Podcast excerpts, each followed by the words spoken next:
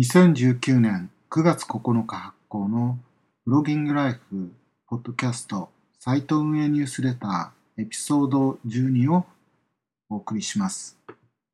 今回ピックアップした主なニュース、出来事に関しては5件あのピックアップしました。順を追って紹介いたします。まず9月3日に Android 10、新しい Android のバージョンが公式にリリースされました。え今回その新しい Android 10のリリースに合わせて公式サイトの方もデザインがリニューアルされて新しくなっております。Android 10ではダークテーマがサポートされているというのが一つの大きなテーマなんですけれどもリニューアルされた Android 公式サイトの方でも Android 10の特徴のページの中でスクロールダウンしていくと画面全体がダークテーマで表示されるというえー、なかなか新しい試みというようなところが視覚的にもインパクトがあってアピールするような景色になってます。えー、よろしければぜひ、あの、Android の公式ホームページご訪問ください。えー、続きまして、えー、Google の Webmaster 公式ブログがサーチコンソールにおいて自動オートの DNS 認証機能の導入を発表しました。えこれは、え今年の2019年の2月の終わりに、え Google はサーチコンソールにおいてドメイン単位でデータを管理するドメインプロパティを発表したんですけれども、このドメインプロパティは、えかなり好評で反応もすごくいいというフィードバックが得られていると。でただしその一方で、あのドメインプロパティの場合は、DNS による認証でないとダメというところがあるんですけれども DNS の認証の設定が難しいよくわからないというようなフィードバックもありましてそのフィードバックに応える形でドメインの管理会社と協力して自動認証機能というものを今回発表しました。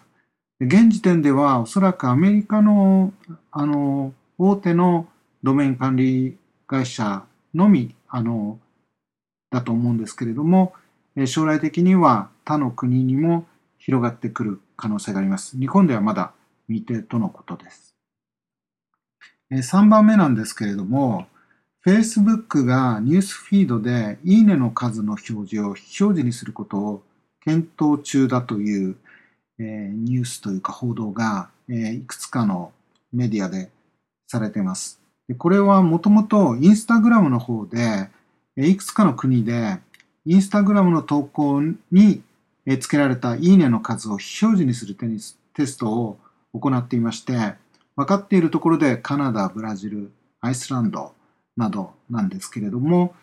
このインスタグラムが行っているようなテスト機能を、機能が Facebook にも備わっているというところをリバースエンジニアリングを行って、いろいろな新機能とか開発中の機能を、え見つけて公開しているジェーン・マンチャンさん、マンチャン・ワングさんという方がいらっしゃるんですけれども、その方が、えー、Facebook でもいいねの非表示の機能が隠されているということをツイートや彼女のブログに投稿しました。でこの、えー、投稿内容についてテッククランチが Facebook に問い合わせたところ Facebook はあのその機能があることを認めたそうです。ということでこれはあの実際にあるということと、えそれから、えー、いいねを非表示にするというテストを行うことを検討中だということも明らかにしています。しかし、その一方で現時点ではユーザーは利用可能ではない。それからテスト自体もまだ行っていないということと、スケジュールに関してもノーコメント。で、あとはインスタグラムのいいねの非表示テスト結果の内容などに関しても非公開というような形で返答をもらったということで、そのテッククランチの記事の URL をニュースレターの方には、あの記事の方にはあの貼っておりますので、もしよろしければご覧になってください。4番目なんですけれども、Google は四半期ごとに透明性レポートを公開しているんですけれども、その中で YouTube のコミュニティガイドラインに基づいた、えー、執行されたあの結果として、えー、第二四半期、2019年の第二四半期に400万を超えるチャンネルを閉鎖して、900万を超える不適切なビデオを削除したことを発表しました。発表内容の概要としては、400万のチャンネルを削除して、その削除した理由の9割以上、90.3%はスパム、誤解を招く表現、詐欺とのことです。もうほとんどは、それに該当すると。でそれから、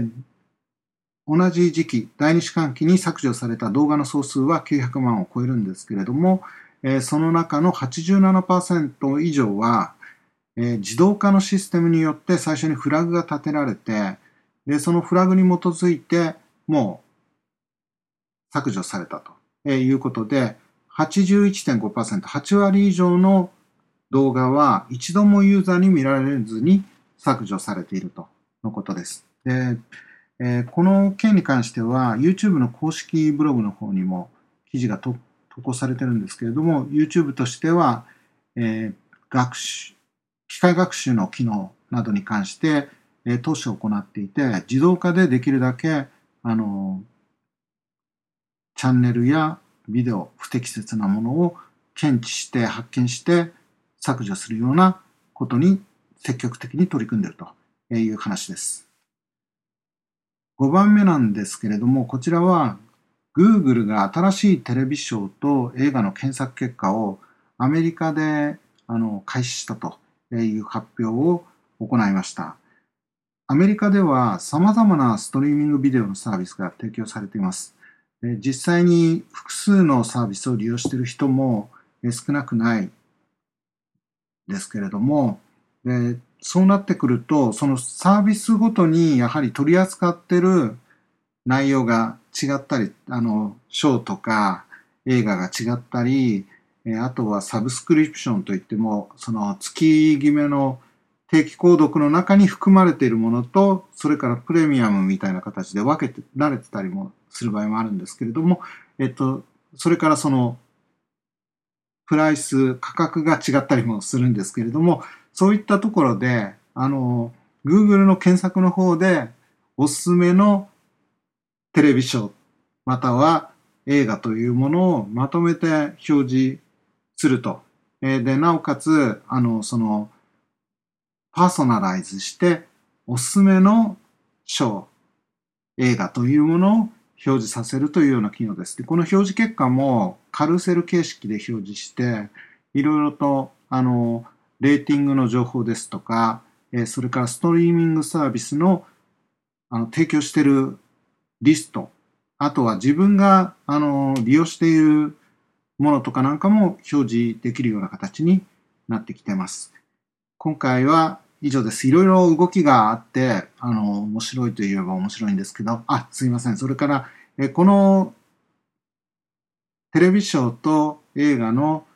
え新しい検索デザインのカルセル形式の発表に合わせて、ムービー用のカルセルの構造化データのマークアップドキュメントも Google の方で追加を行って、えー、